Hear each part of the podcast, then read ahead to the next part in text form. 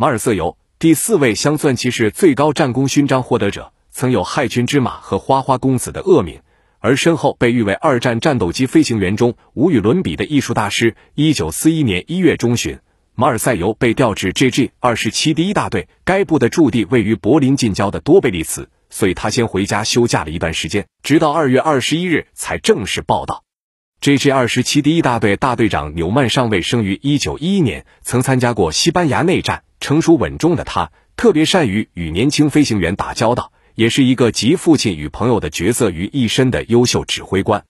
战后，他曾回忆过初见马尔赛尤时的印象：他的头发可真长，维基记录列出来，足有胳膊那么长。他试图给人留下深刻印象，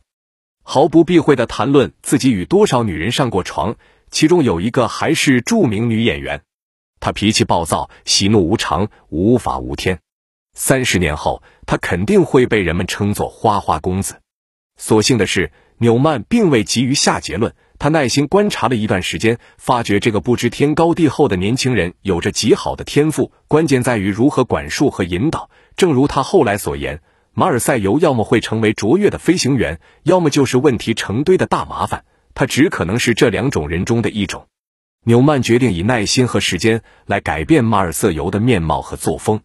有后世军史家曾感慨道：“如果施泰因霍夫也能像纽曼那样多一些宽容和耐心，那么未来的非洲之星跟随 JG 五二转战东线时，又将取得怎样的空战战果？”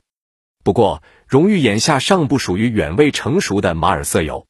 四月十四日，纽曼大队返回慕尼黑基地，为己又奉命开赴北非的加扎拉，为隆美尔的非洲军提供支援。与 JG 二十七整个连队分散独立行动的特点类似。纽曼的第一大队开赴北非的过程也是三个中队分头行动。第一中队于四月十八日率先抵达加扎拉，大队部与第二中队稍晚了两日抵达。霍姆特的第三中队则在途径西西里岛盖拉机场时略作了停留。马尔瑟尤加入 JG 二十七后结交的好友施塔尔施密特和珀特根，带他去看一架崭新的 BF 幺零九 E。他在这架黄色十四号前笑意盈盈地告诉好友，只有七圣标志的方向舵还显得有点凸。但他很快会以更多的脊椎让它饱满起来。但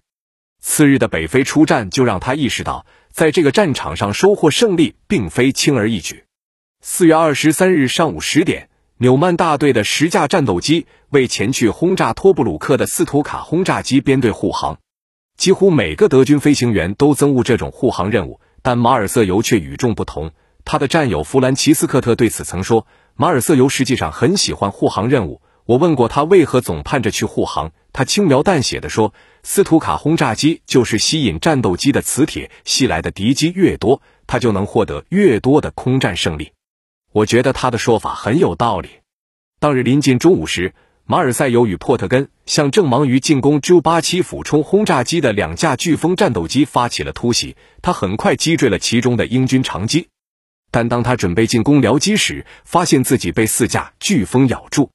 马尔瑟尤和珀特根凭借战机的优越性能爬升躲进云层，最后逃离了追击。下午，纽曼大队倾巢而出，再次执行护航任务。马尔瑟尤等又一次在托布鲁克上空遭遇鹰击机群，急于取胜的他没有通知僚机和其他任何人，就从高空俯冲而下。但在有机会瞄准对手之前，他的战机又被数架敌机围攻。在命运的青睐下。马尔赛有侥幸生还，但座机的残骸上留下了至少三十个弹孔。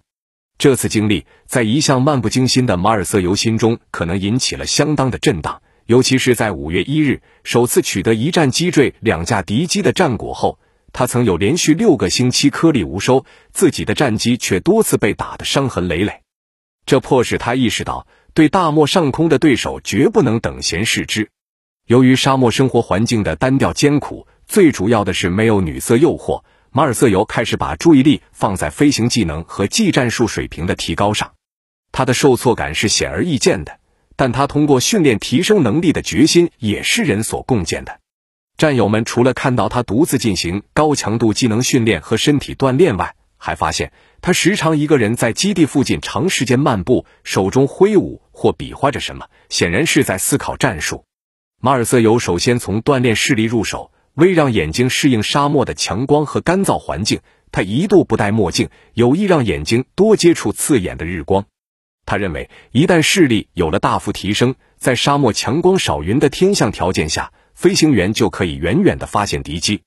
因而，借助云层躲藏而后突袭的战术，在沙漠里并非总是最佳选择。其次，他认定只有加强身体锻炼，特别是提高腹部和大腿肌肉的力量，才能在缠斗中比对手承受更大、更长时间的影响，才能使自己处于更有利的攻击或逃生位置。除不知疲倦的锻炼外，他还一度戒酒和只喝牛奶。再次，马尔瑟尤的飞行。时空感本来就很强，也拥有常人难及的飞行技能，但他还是在不违纪的情况下勤练特技飞行，因为他相信这可以帮他更好的掌控战机，使战机逐渐成为身体的自然延伸。战友们常见他在基地上空练习盘旋、爬升和横滚等各种飞行姿态与位置上攻击敌机的机动，甚至在短暂的作战间隙里，他都抽空反复练习。许多只有最出色的特技飞行员在非战斗条件才能完成的动作，他都能在实战中运用的得心应手。这当然是与他的勤练不辍分不开的。第四，马尔瑟尤加入 JG 二十七前的两位中队长虽然都把他赶了出来，但都承认他在射术方面的天赋。但是他那无人能够望其项背的精准射术，除了天赋以外，还是得益于勤练。他在任务完成后，经常主动申请多飞一些时间，好把没用完的弹药倾泻在地面的静态目标上，或者练习他那日后最出名的大偏角射击。初到北非的几个月里，马尔塞尤对自己的战术进行了认真改进。当然，他那些旁人难以效仿的独特战术，经历了相当长的时间才至臻完善。早在不列颠空战末期。不知深浅的马尔瑟尤就曾对战斗机必须为轰炸机编队进行捆绑式护航的严令不以为然。他的品头论足和不屑一顾也为之带来了多次违纪记录。到北非后，他虽然欢迎为轰炸机编队护航的任务，但认为护航时使用的战术是错误的。战斗机总被束缚在轰炸机前方、上空或两侧，这太僵硬了，而且大家还相互挡道。战斗机必须不受轰炸机编队的束缚。我们必须打乱鹰击编队，而不是任由他们冲垮我们的队形。为什么我们总是整单位参战，而不是单个作战？我们必须通过预先计划好的方式驱散对手，而后一架接一架的消灭他们。马尔瑟尤结合大漠的天象条件，对正统的四指编队战术也进行了修订。正是在这个意义上，他也被后人称为优秀的战术创新者。马尔瑟尤认为，沙漠的晴空万里为飞行员提供了极高的能见度，使编队相对于高度灵活的单架战机而言，反而处于不利地位。在僚机掩护下，他可以攻击敌机编队中的任何目标，而对手此时难免出现混乱和迟疑不决，往往会就是转为防御，而这又会给攻击方提供更多的机会。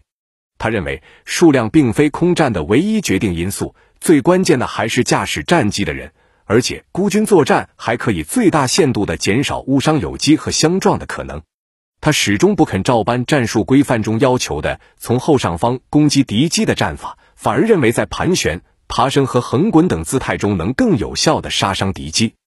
他攻击英军 V 型三机编队的做法也与众不同，总是从敌机编队的左右两翼中间高速切入，闪电般的击杀飞在前面的经验丰富的带头大哥。而后，在两翼敌机一片茫然之际，他往往以高速逃脱。